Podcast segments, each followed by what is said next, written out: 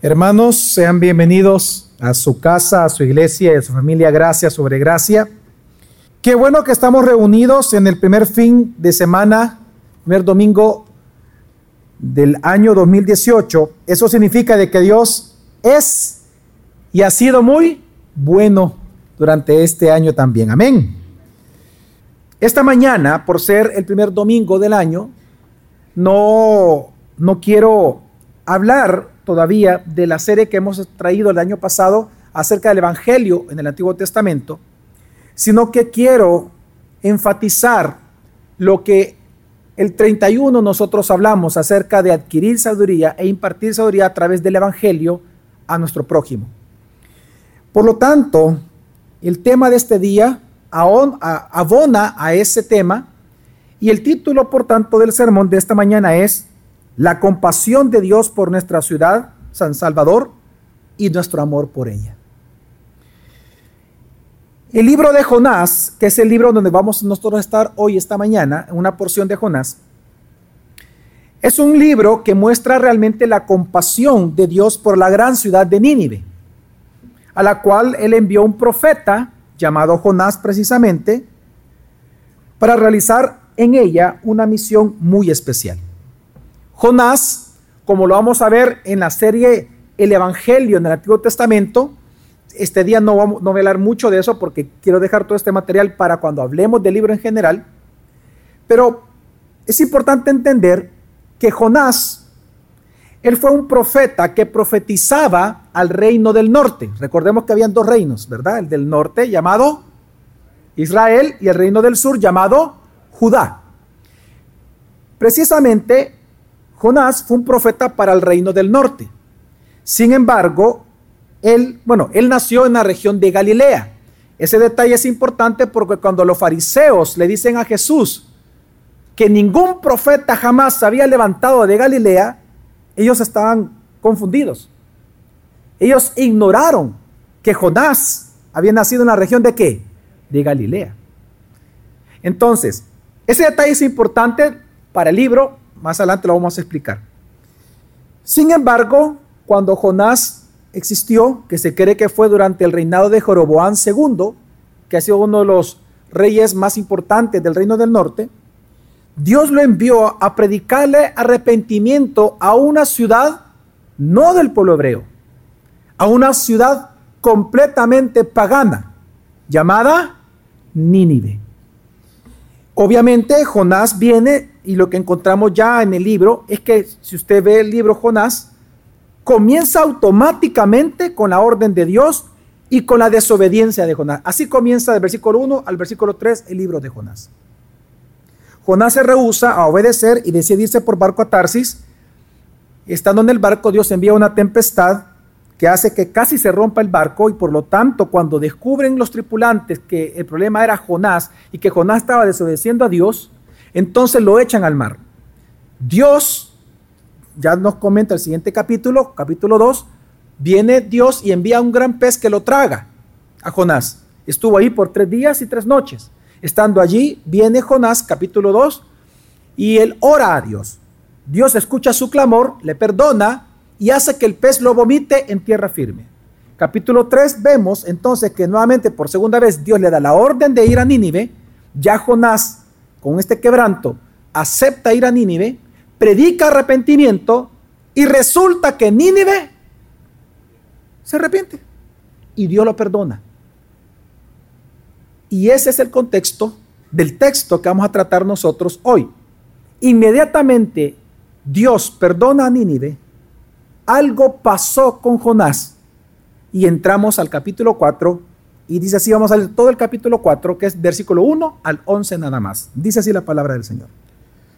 Pero esto desagradó a Jonás en gran manera y se enojó y oró al Señor y dijo, Ah, Señor, ¿no era esto lo que yo decía cuando aún estaba en mi tierra? Por eso me anticipé a huir a Tarsis, porque sabía yo que tú eres un Dios clemente y compasivo, lento para la ira y rico en misericordia, y que te arrepientes del mal con que amenazas. Y ahora, oh Señor, te ruego que me quites la vida, porque mejor me es la muerte que la vida. Y el Señor dijo, ¿tienes acaso razón para enojarte? Entonces salió Jonás de la ciudad y se sentó al oriente de la misma. Ahí se hizo un cobertizo y se sentó bajo él a la sombra, hasta ver qué sucedería en la ciudad. Y el Señor Dios dispuso que una planta creciera sobre Jonás para que hiciera sombra sobre su cabeza y lo librara de su incomodidad. Y Jonás se alegró grandemente por la planta.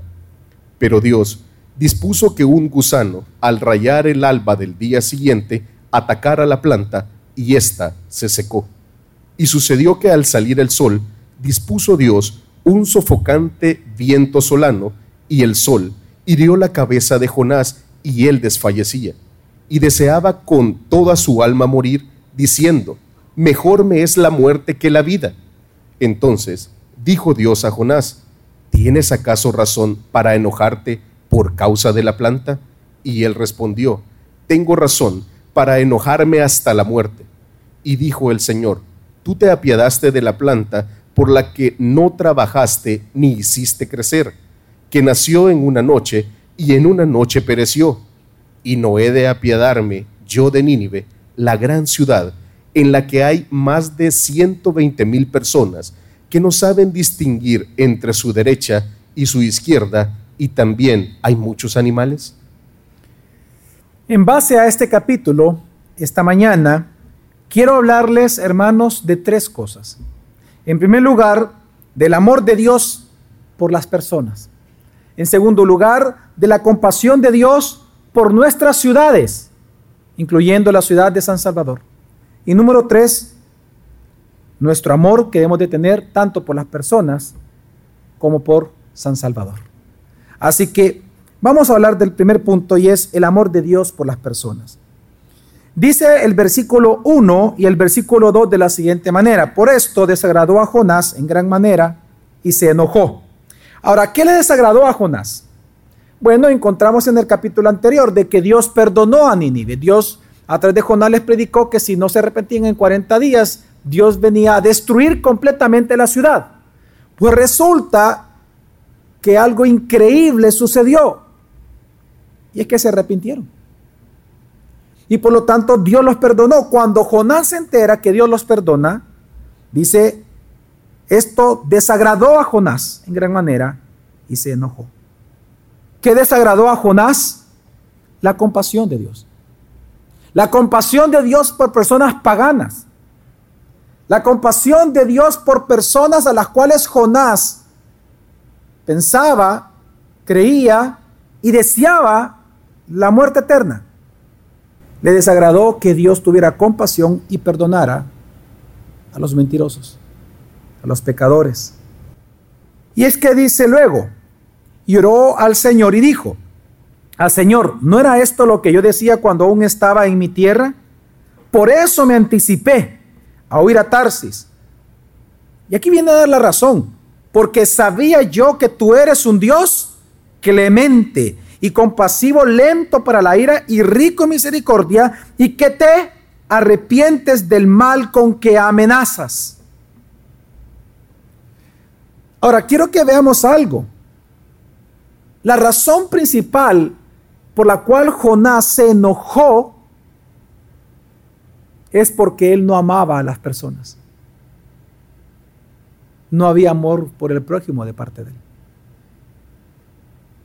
Y es que él sintió aversión contra la bondad y contra la compasión y la clemencia de Dios porque él no amaba a los de Nínive. Claro, si él hubiera amado a los de Nínive, a él le hubiera agradado que Dios perdonara a los de Nínive. Pero por él no amar al prójimo, a los que él le había profetizado, a los que él había predicado, desagradó en gran manera realmente que Dios los perdonara a ellos. Esto es como cuando, por ejemplo, nosotros, lamentablemente muchas veces experimentamos eso. ¿Cómo usted se siente cuando Dios perdona la vida o los pecados de sus hijos? Cuando usted ve la conversión de un hijo, ¿cuántos padres han tenido la oportunidad de ver la conversión de sus hijos? Levanta la mano. ¿Cómo se siente un padre? ¿Enojado? ¿Acaso uno se enoja contra Dios porque salvó a un hijo al cual uno ama? Hermanos, ¿ah? No, ¿cómo se siente un padre? Feliz, contento. ¿Por qué aquí, por la salvación de las almas, Jonás no se alegró? Porque no amaba al prójimo. No le importaba. No los amaba. Los odiaba. Él odiaba esa ciudad. Él odiaba la violencia de esa ciudad, las violaciones que ahí se daban, las injusticias. Ahora, esta misma actitud de Jonás es lo que vemos en el hermano mayor en el caso del hijo pródigo, el hermano mayor del hijo pródigo. Que cuando viene eh, el hijo y el padre manda matar al becerro y él llega a la casa, el hermano mayor, y, se, y escucha precisamente la, la, eh, la celebración en honor al hijo que estaba perdido, mas ahora vivía, él se enoja, dice la escritura. Y se enojó en tal manera que cuando el padre le pregunta el por qué estaba enojado, viene Lucas 15:30 y describe lo que Jesús enseñó con respecto a lo que dijo el hermano, el hermano mayor. Y dice, es la respuesta del hijo al padre, el hijo mayor al padre. Pero cuando vino este hijo tuyo, que ha consumido tus bienes con rameras, mataste para él el becerro engordado. En otras palabras, el hermano mayor estaba preocupado por la vida justa, por el juicio, por la obediencia, por su obediencia. Él estaba preocupado por cosas religiosas importantes, pero no estaba preocupado por lo más importante, la salvación de su hermano. No. Él estaba preocupado por otras cosas, por la justicia, por la rectitud, por la integridad, por la obediencia a la palabra. Mas cuando vino el hermano y resulta que es salvado, se enoja. Porque no vio castigo sobre él, sino solo perdón y compasión de parte del Padre. Y es que igual vemos aquí con Jonás. Vemos con Jonás que él amaba el juicio de Dios, él amaba la santidad de Dios. Vemos que él amaba el castigo justo de Dios, pero no amaba lo más importante, las personas. Y lamentablemente esto es lo que sucede con muchos creyentes cristianos en El Salvador, que aman la vida religiosa, se preocupan por sus propias espiritualidades, se preocupan por su prosperidad, se preocupan por sus estudios, se preocupan por muchas cosas, pero no por lo más importante, por las personas. Y esto no es razonable. De ninguna forma es razonable, porque por eso es que Dios le pregunta a Jonás lo siguiente en el versículo 4. Lo leímos. Dios le pregunta, ¿tienes acaso razón para enojarte? Es que cuando Jonás se enoja contra la compasión de Dios, contra Dios por haber sido el clemente y compasivo sobre Nínive, Dios le pregunta, hey Jonás, ¿realmente tu enojo es razonable? Y Dios le dice, con esa pregunta le está diciendo, tu enojo es que, no es que, no es razonable. ¿Por qué no es razonable que Jonás se enojara? Porque solo dos capítulos anteriores, cuando él estaba dentro del pez a punto de morir, él clamó a Dios y Dios lo perdonó. Y resulta que ahora que otros, una nación entera, hizo exactamente lo mismo que él, clamó a Dios, Dios lo perdonó y resulta que ahora se enoja por eso. Cuando él mismo recibió perdón, siendo él un vil pecador. No es razonable. No es razonable este egoísmo, no es razonable esta arrogancia, no es razonable este, esta altivez. Y por eso es que Dios ahora le va a enseñar a Jonás cuán irrazonable es su enojo contra la compasión y el perdón que Dios tiene sobre cualquier nación pagana. Lo irrazonable que es eso. Lo irrazonable que Dios sea bueno con la comunidad en general, aún con los mareros. Dios es bueno. Desde el momento que el marero existe y come todos los días, Dios es bueno. Dios es bueno con ellos. Entonces viene y, le dice Dios a él, tu enojo no es razonable. Y ahora viene Dios entonces y él le va a demostrar por qué no es razonable. Y, hace, lo hace con un grandioso ejemplo, impresionante vemos que cuando Jonás observa el perdón que Dios le da, él todavía guardaba la esperanza de que Dios los castigara, porque leímos de que él sale de la ciudad al oriente y sentándose, dice, y todavía hace como una especie de ramada, se sienta a esperar el qué? La destrucción de Nínive. Él dijo, bueno, ojalá que Dios hoy sí destruya a estos paganos. Ojalá matara a estos mareros, Dios a toditos los matara. Ojalá Dios mate a todos estos y aquí y allá y aquí, a los, a los que roban, a los que estrangulan, a los que violan, a los que matan, a los que... Entonces Dios le dice, ok, te voy a demostrar cuán irrazonable es lo que tú estás pensando. Dice la escritura que cuando él estaba esperando eso, Dios le hizo salir, hizo nacer una planta detrás de él que lo cubrió. Cuando esto sucedió, dice que al día siguiente Dios hizo que un gusano se comiera esa planta, que la estaba, refrescando a Jonás, y por lo tanto al tercer día, cuando amanece el tercer día, resulta que la planta ya no estaba y el sol comenzó a herir la cabeza de Jonás. En ese momento Jonás se enoja tanto que él hasta desea morirse. En ese momento Dios le pregunta a Jonás, cuando está todo enojado y empurrado, viene y le dice, versículo 9, entonces Dios, eh, dijo Dios a Jonás, ¿tienes acaso razón? Una vez más, ¿es razonable o no? ¿Tienes acaso razón para enojarte por causa de la planta? Ya no era por Nínive, hoy era por qué? Por la planta. Entonces viene y respondió, tengo razón para enojarme hasta la muerte.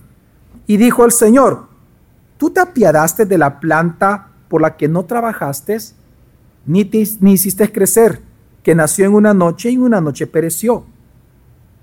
¿No de apiadarme yo de Nínive, la gran ciudad en la que hay más de ciento 20 mil personas que no saben distinguir entre su mano derecha y su mano izquierda y también muchos animales.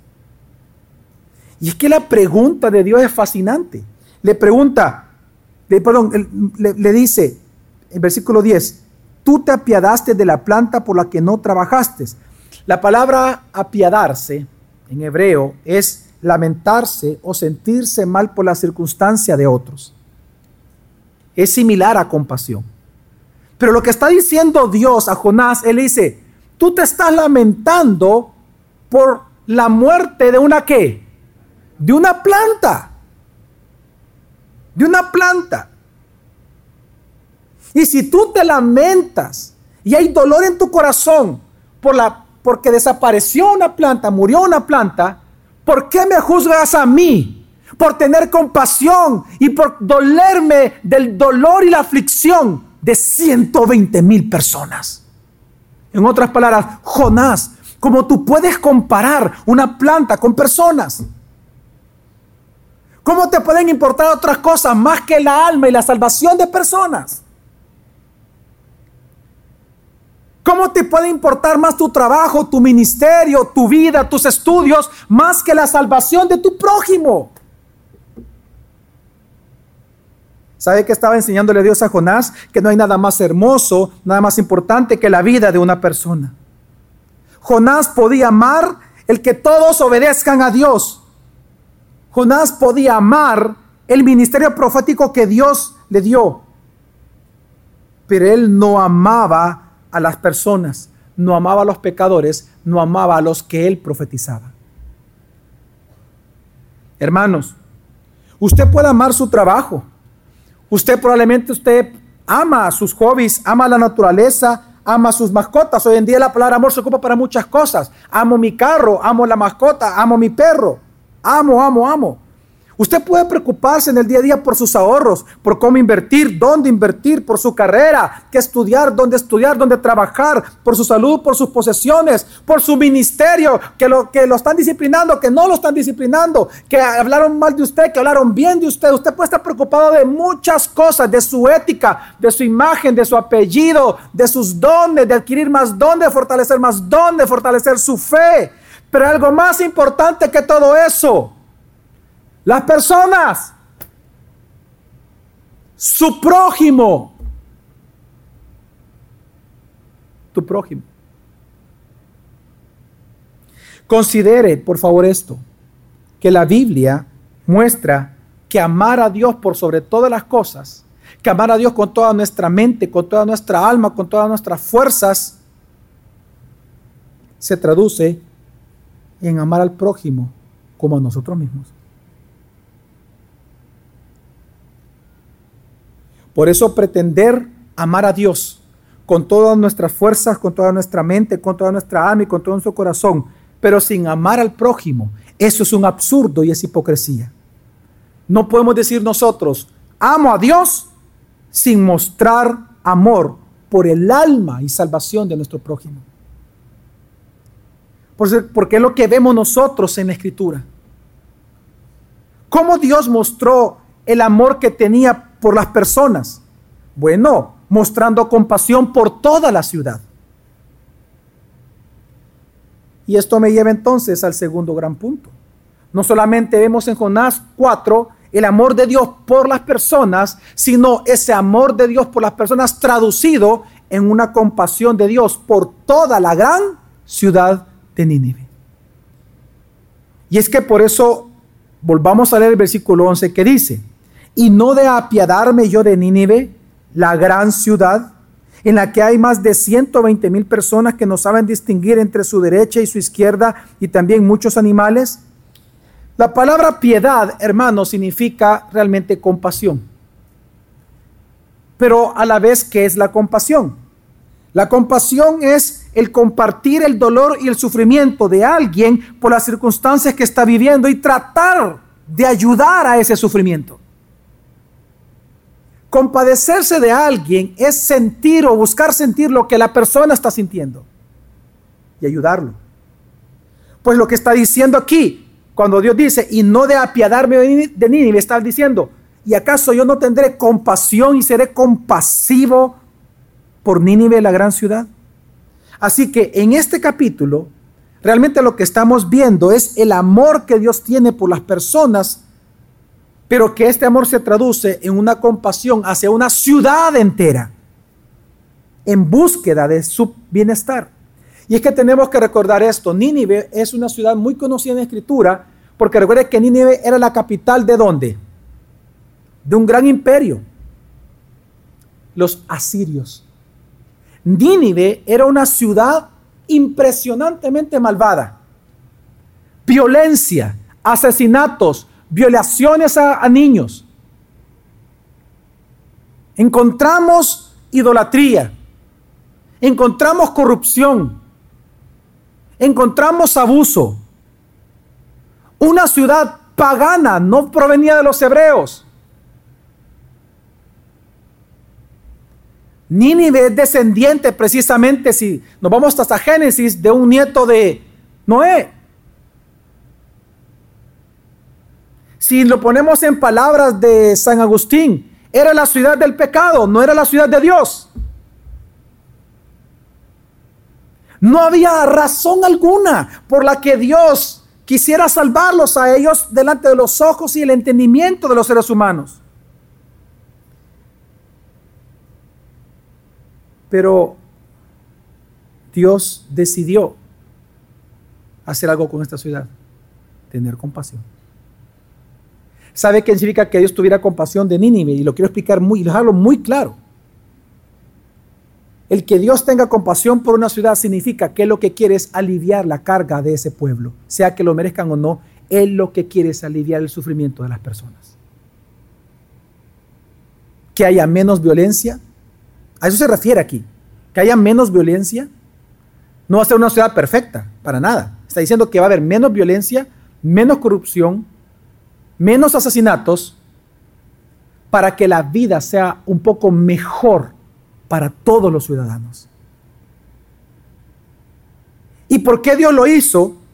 Porque, ¿cómo le llama a Nínive en este versículo? ¿Cómo le llama a Nínive Dios? Lea, hermano, ¿cómo le llama? ¿La qué? La palabra gran en hebreo tiene dos connotaciones importantes. Grande en el sentido de extensión de terreno, lo cual eh, era con Nínive, pero la más correcta interpretación no es gran por tamaño, sino que grande, aquí también en hebreo, es un juicio de valor. que se traduce como importante. En otras palabras, ¿por qué Dios tuvo compasión de ellos? Porque para él era una ciudad que importante. No lo sabemos por qué. Sabemos que después estos Dios los ocupó como rodillo de quebrantamiento para Israel, porque ellos después después de esto Dios los ocupó a ellos a los asirios precisamente para llevar al exilio a Israel. Precisamente.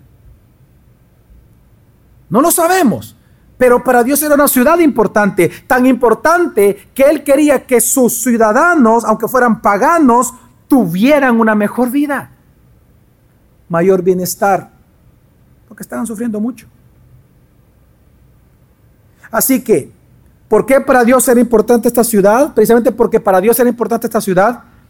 Él amó a las personas por medio de aminorar su sufrimiento por las injusticias y violencia entre ellos. La gran pregunta entonces es, cómo Dios tuvo compasión de esta ciudad, cómo Dios se compadeció, se identificó con el dolor de ellos y buscó el bienestar para ellos. Lo hizo enviando a un hijo de él, enviando a su profeta a la que predicara su santa palabra. Y este es el punto. Hay una realidad en la escritura, hermanos, que nosotros vemos, y es que Dios prospera o bendice o es clemente con una ciudad, la palabra clemente significa que Él va a venir a dar bendición a alguien, significa la palabra clemente, que va a ser, que va a dar bendición a alguien. Hay una realidad en la escritura, que cuando Dios quiere ser clemente con una ciudad, o va a ser clemente con una ciudad, o va a prosperar una ciudad, en justicia económica, justicia legal, justicia política, lo va a hacer a través de depositar en ellos o hacer nacer de ellos a pueblo, a un remanente, para que a través de la vida íntegra de los justos en esa ciudad de pecado y a través de la predicación de los justos en esa ciudad de pecado, la ciudad de pecado sea aliviada de su dolor de alguna manera. ¿Me estoy dando a entender, hermanos? Eso lo vemos en la escritura. Y le voy a dar un ejemplo muy gráfico aparte del que ya estamos viendo acá. Una vez más, veamos dónde partimos. ¿Cómo Dios fue compasivo con Nínive? ¿Qué fue lo primero que Dios hizo? Enviarles qué? Un profeta. Enviarles un hijo. Para que predicando surgiera un remanente. Y ellos tuvieran una vida más justa. Es decir, en palabras de San Agustín, Dios lo que hizo fue asegurarse que la ciudad de Dios estuviera en medio de la ciudad de quién? Del hombre. Y esto es algo que vemos en la escritura. Veamos siglos después. Aproximadamente 300 años después de esto, de esto que estamos leyendo, cuando los hebreos fueron llevados en cautiverio por Babilonia, ellos decían, y usted lo puede leer en el capítulo 27, ellos de, Jeremías, ellos, podía, ellos decían, no debemos de servir a Nabucodonosor, porque él es un rey pagano. Es como que nosotros dijéramos, no, no tenemos por qué sujetarnos o no tenemos por qué respetar la autoridad de, del Salvador si son paganos.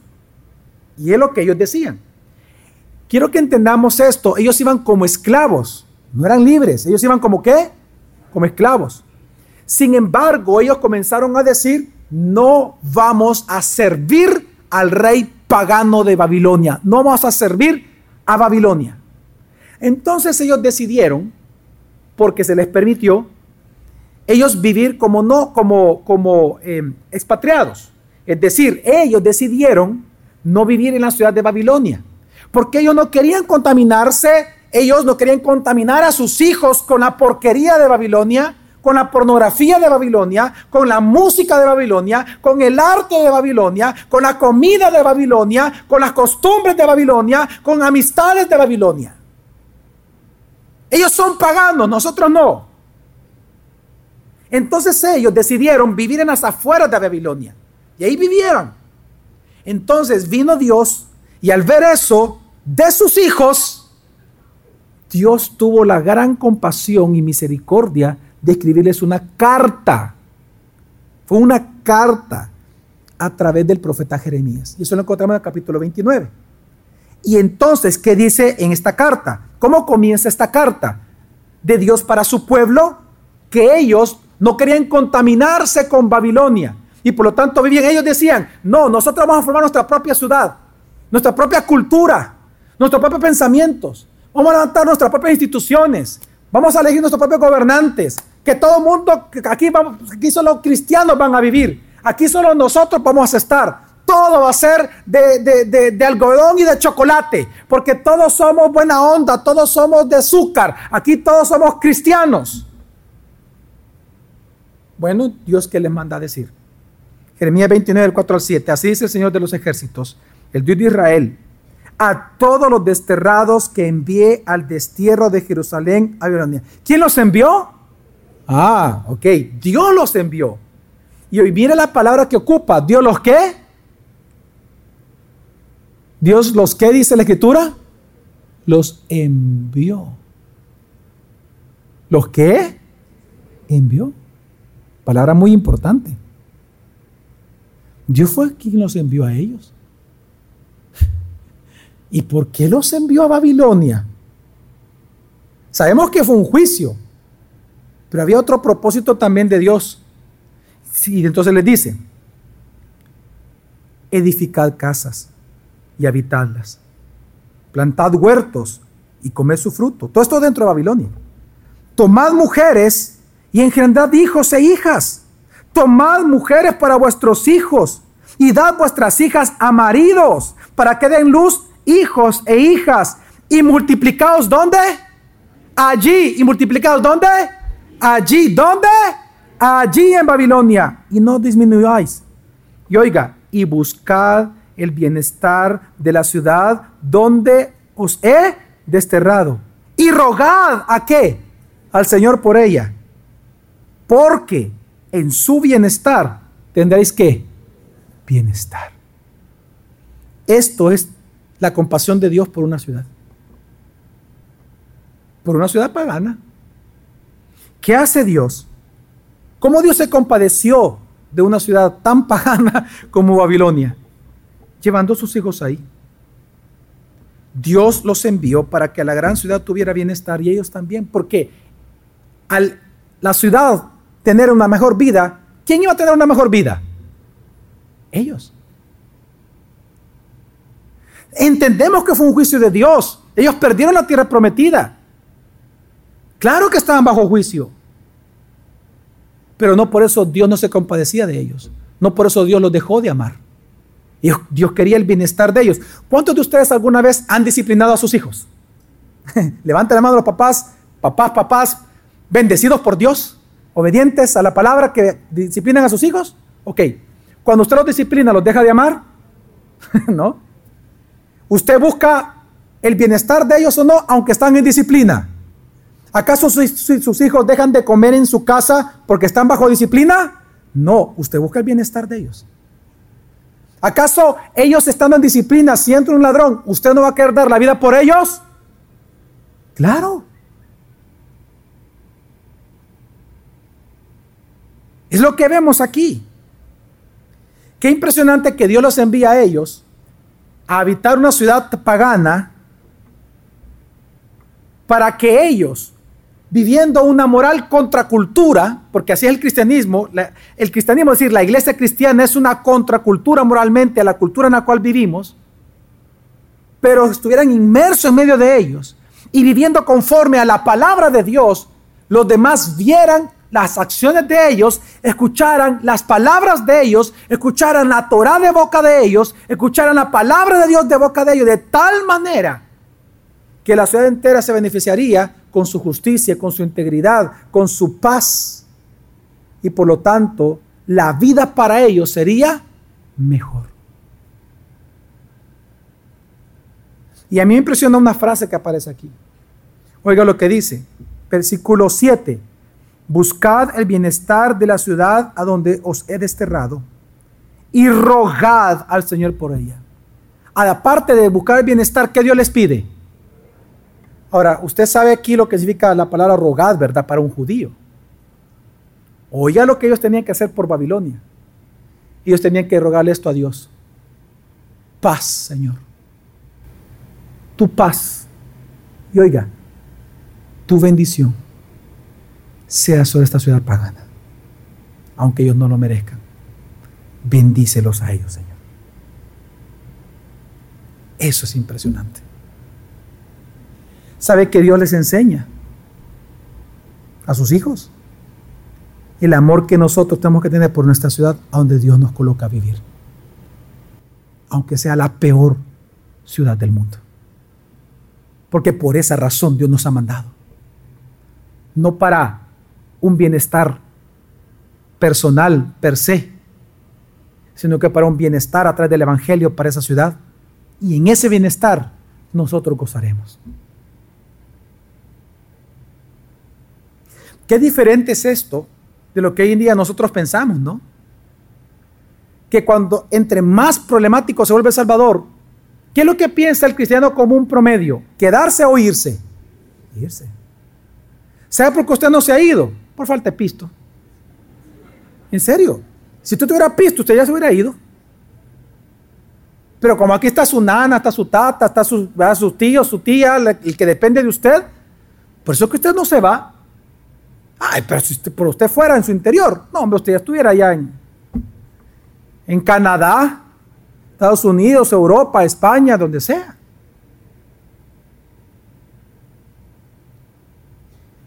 Quiero que entendamos, hermanos, que una ciudad se vuelve más justa y pacífica a medida que los hijos de Dios sirven el Evangelio y ellos viven practicando la justicia, la integridad social.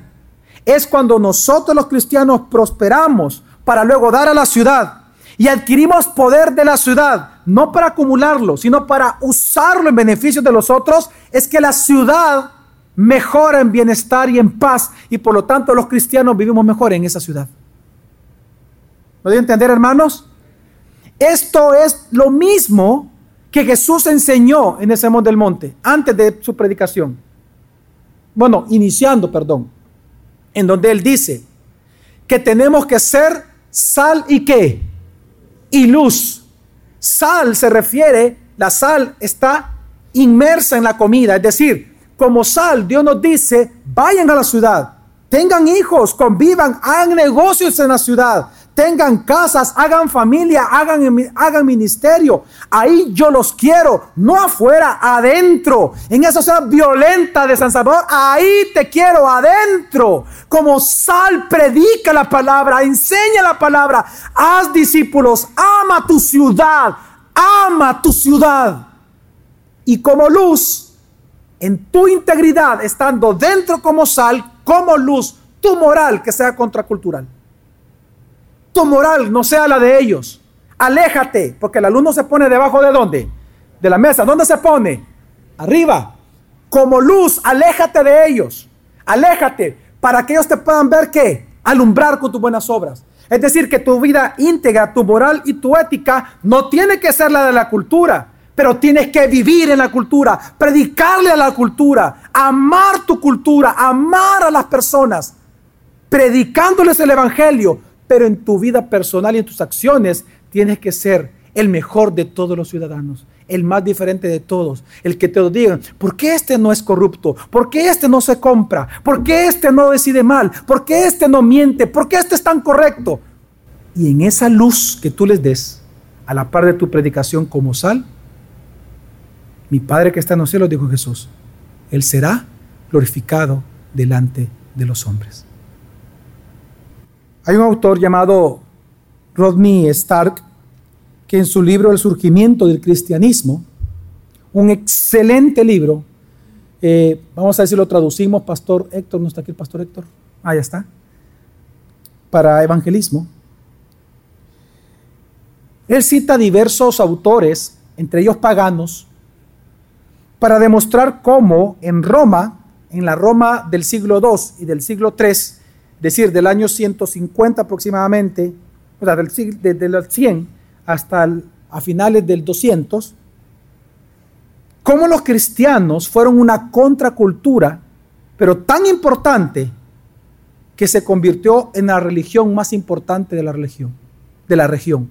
Es decir, este libro, él es actualmente, este señor, Rodney Stark, es uno se considera uno de los eruditos y de los pocos sociólogos eruditos que hay todavía vivos en el mundo. Y él, entre sus muchos libros que ha escrito, este libro, él lo que demuestra es cómo es que surgió el cristianismo y se convirtió en una religión importante en medio de un imperio tan pagano como Roma. Con la cantidad de dioses y sincretismo que ahí había, ¿por qué surgió el cristianismo y cómo surgió? Y él habla que entre el siglo II y el siglo III pasó algo que Dios ocupó para que, el cristianismo surgiera. Y es que en el año 164 y luego 100 años después, encontramos que Dios envió a Roma dos grandes plagas. Y eso sirvió para la expansión del Evangelio. ¿Por qué? Y esto es lo que quiero leer. Resulta que cuando Dios envió plagas a ella, y voy a hacer un paréntesis, que es lo mismo que Dios hizo antes que llegara Jonás a Nínive, y eso lo vamos a hablar en la serie El Evangelio del Antiguo Testamento, vamos a explicar que la efectividad del ministerio profético de Jonás se debió también a que antes de eso Dios envió tres catástrofes a Nínive. Tres, en muy pocos años. Entonces estaban tan golpeados, obviamente que cuando fue predicado el Evangelio estaban más dispuestos a huir. Eso es algo normal que Dios hace. ¿Cuáles fueron esas catástrofes? Sigue viniendo a su iglesia gracia sobre gracia y cuando prediquemos de Jonás lo va a entender. Ok. Pero ¿qué pasó aquí en Roma? Bueno, que Dios envía dos grandes plagas y la gente comienza a morir.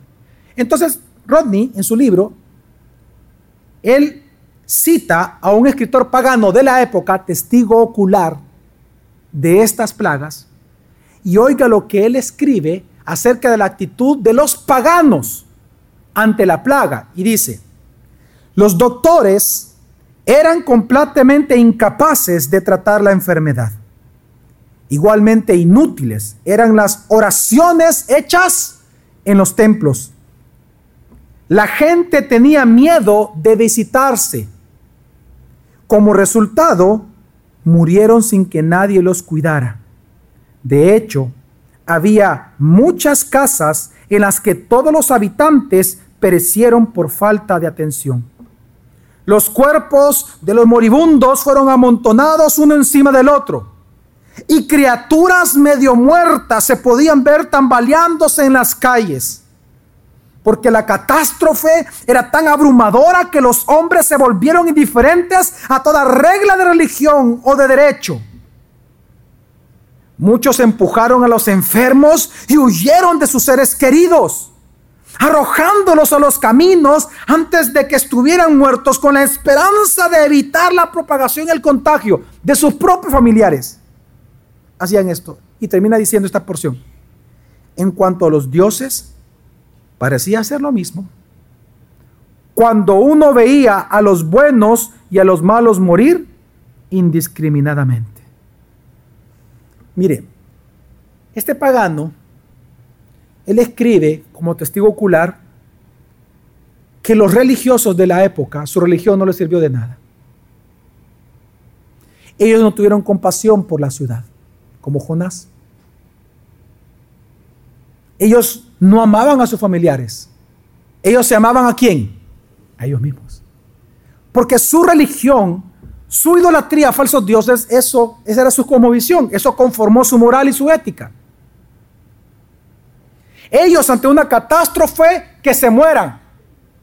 Dice que empujaban a sus propios familiares para que murieran en la calle, no los atendían, no pasaban sus últimos minutos con ellos, sino que los empujaban para ellos salvarse.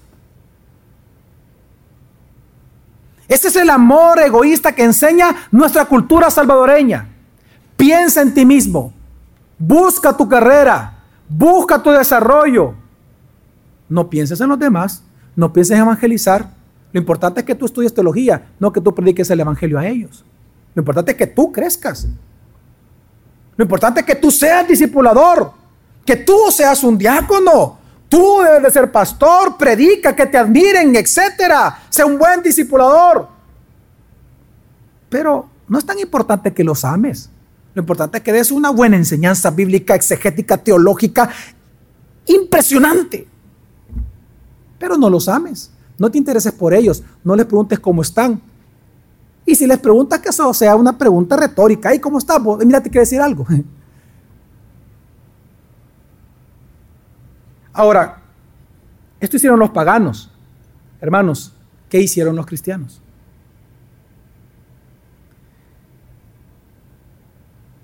Es interesante porque la pregunta es, ellos aborrecieron al igual que los paganos a los enfermos, a la ciudad pagana, pagana de Roma, a esos idólatras que merecían morir por sus pecados y por su idolatría.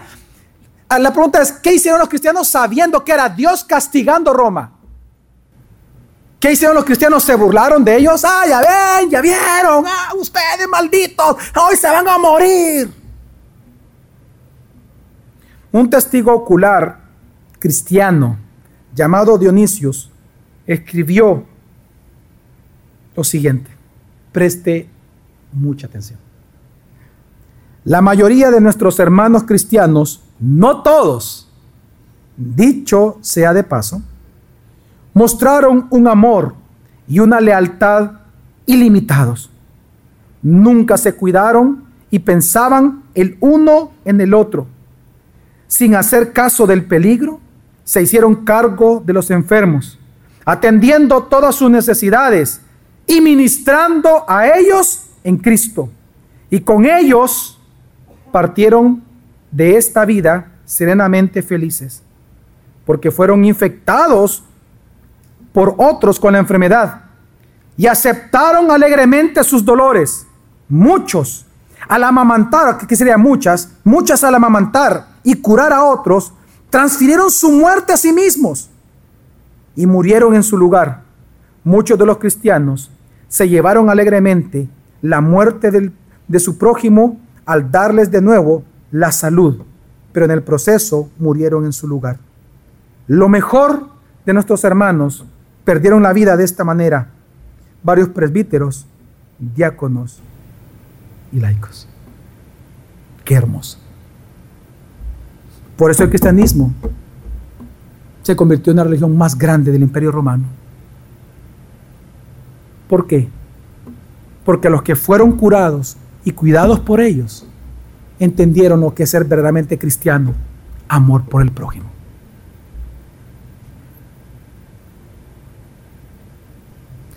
Muchas al amamantar y curar a otros transfirieron su muerte a sí mismas y murieron en lugar de ellos. Ese es el Evangelio. Ese es amor al prójimo. Eso es ser cristiano. Esto es tener compasión.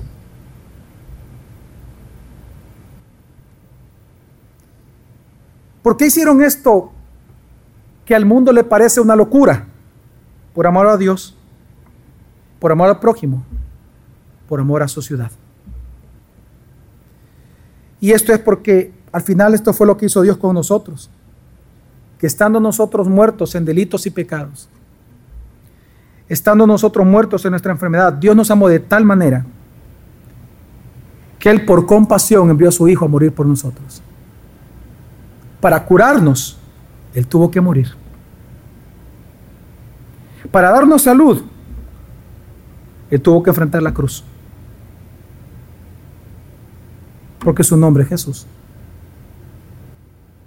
Por eso es que el libro de Isaías, capítulo 53, anunciando acerca de Cristo, acerca de Jesús, versículo 4 al 5, dice, ciertamente Él llevó nuestras enfermedades y cargó nuestros dolores, que está hablando del pecado.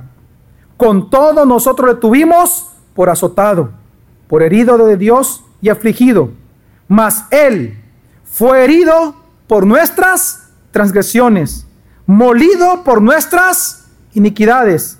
El castigo por nuestra paz cayó sobre Él y por sus heridas hemos sido sanados. Hermanos, si Dios ama a las personas y Él tiene compasión por ciudades importantes como San Salvador, ¿Qué tenemos que hacer nosotros? Bueno, tener amor y compasión por todos ellos también. Hermanos, el amor de Dios, de nosotros hacia Dios, se debe de manifestar en buscar la salvación de nuestro prójimo.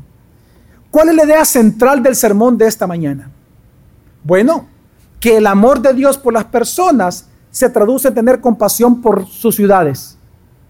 De igual manera nosotros, el amor que profesamos por Dios debe traducirse en un amor compasivo buscando la salvación de nuestro prójimo. Nadie puede decir, amo a Dios de todo corazón, amo su palabra, amo estudiar el Evangelio, si no hay amor por las personas. Nadie puede decir eso. Y es que por eso mi invitación es que tengas compasión, hermano, por tu prójimo. Y la manera de tener compasión por tu prójimo, por tu prójimo pagano, que está en tu trabajo, en tu universidad o en tu colegio o en tu vecindario, es predicándoles el Evangelio. Predícales el Evangelio. Predícales. Ten compasión por ellos. Insiste en el Evangelio. Jonás 4:11 dice, y no de apiadarme yo de Nínive, la gran ciudad en la que hay más de 120 mil personas. Y luego, ¿qué dice? Que no qué. Que no saben distinguir entre qué. Entre su derecha y su izquierda. En otras palabras, ellos no tenían qué. ¿Qué predicamos el, el fin de semana? Ellos no tenían qué. Sabiduría. Ese era su problema. Señor, ¿por qué no acabas con los mareros? Wow. Mándales fuego, Señor. Si quieres oramos a ti, que le caiga fuego. ¿No te das cuenta, hijo mío, que ellos no saben distinguir entre su mano derecha y su izquierda? Y ese es el problema. Ten compasión de ellos. Mejor ve, evangelícelos e instruyelos en sabiduría. Enséñales a distinguir entre lo bueno y lo malo, entre lo malo y lo bueno. Tú enséñales porque son personas creados a imagen y semejanza de Dios, así como tú, porque tú fuiste una bestia. Yo fui una bestia. Éramos tontos, ignorantes. Pero hubo alguien que entendió que amar a Dios era amar a su prójimo, a nosotros, y nos compartió el Evangelio.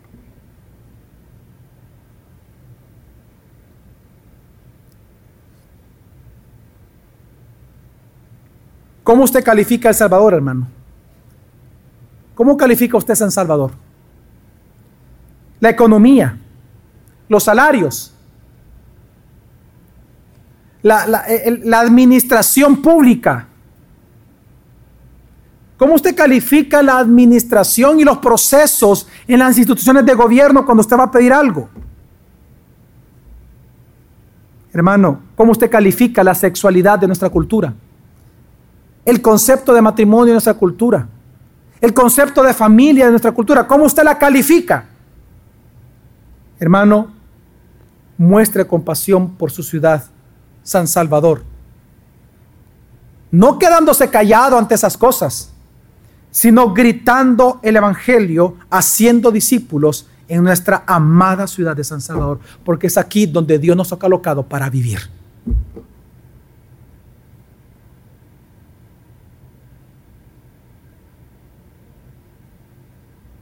¿Quiere usted mayor bienestar? Haga discípulos en El Salvador. Viva con justicia, practique la justicia, sea sal, pero también sea luz.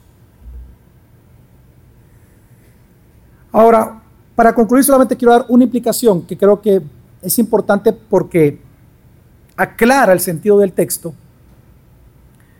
En el versículo 2, Jonás dijo, acerca de Dios. Por eso me anticipé a huir de Tarsis, porque sabía yo que tú eres Dios que, clemente, luego ¿cómo lo llamó?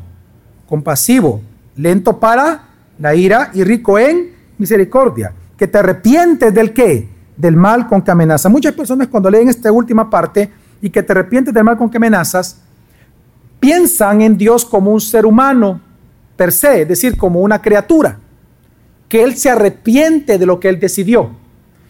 Pero por eso creo importante mencionar qué significan estas palabras. Cuando viene Jonás y dice, tú eres un Dios clemente, la palabra clemente significa dispuesto a conceder bendiciones. Luego dice compasivo, la palabra compasivo como lo vimos es compartir el dolor de otros y aliviarlo. Luego dice lento para la ira y rico en misericordia. La palabra misericordia es ser favorable o benevolente con el miserable. Pero luego dice que te arrepientes del mal con, con que amenazas. La palabra arrepentirse o arrepentirse del mal significa confortar. Es la acción de aplacar la ira de alguien o contra alguien por gracia. ¿Por qué? Entonces, ¿qué está diciendo Jonás de Dios? Que él es un Dios de qué? De gracia. Y eso fue lo que a él le enojó. Yo sabía que tú eres un Dios de gracia y que lo iba a perdonar a todos estos. Por eso yo no quería venir. Porque no los amaba a ellos. Estos merecen morir. Dios dice, no, tú no eres Dios. Tú no los creaste, yo los creé. Yo amo esta ciudad. Tú no puedes entender, pero yo amo la ciudad de San Salvador. Aún con todo, yo la amo. ¿La amarás tú?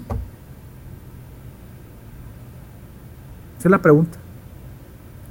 ¿La amarás tú como para dar tu vida por San Salvador? Por una ciudad corrupta, violenta, sucia. ¿Darás tu vida predicando el Evangelio por tu ciudad? Hermano, hermanos y hermanas, tú puedes confiar que Dios en Cristo ofrece cada día un consuelo a tus necesidades y a tus aflicciones. Y te concede ánimo cuando tu espíritu desfallece a causa de los problemas. Porque hasta el día de hoy, lo vemos a través de la cruz, hasta el día de hoy, Dios sigue siendo un Dios clemente, compasivo, lleno de misericordia y que se arrepiente del mal con que él amenaza. Hasta el día de hoy Dios sigue siendo Dios de gracia para tu vida y para mi vida. Tienes problemas, tienes aflicciones, confía en nuestro Señor Jesucristo, porque Él prometió estar contigo todos los días hasta el fin del mundo. Vaya, por tanto, con libertad, sea en bondad en sufrimiento, en bonanza o sufrimiento, vaya hermano, salga y ame la ciudad de San Salvador. Predique, ame al prójimo, predique el Evangelio y haga discípulos en este nuevo año, para gloria de Dios. Vamos a orar.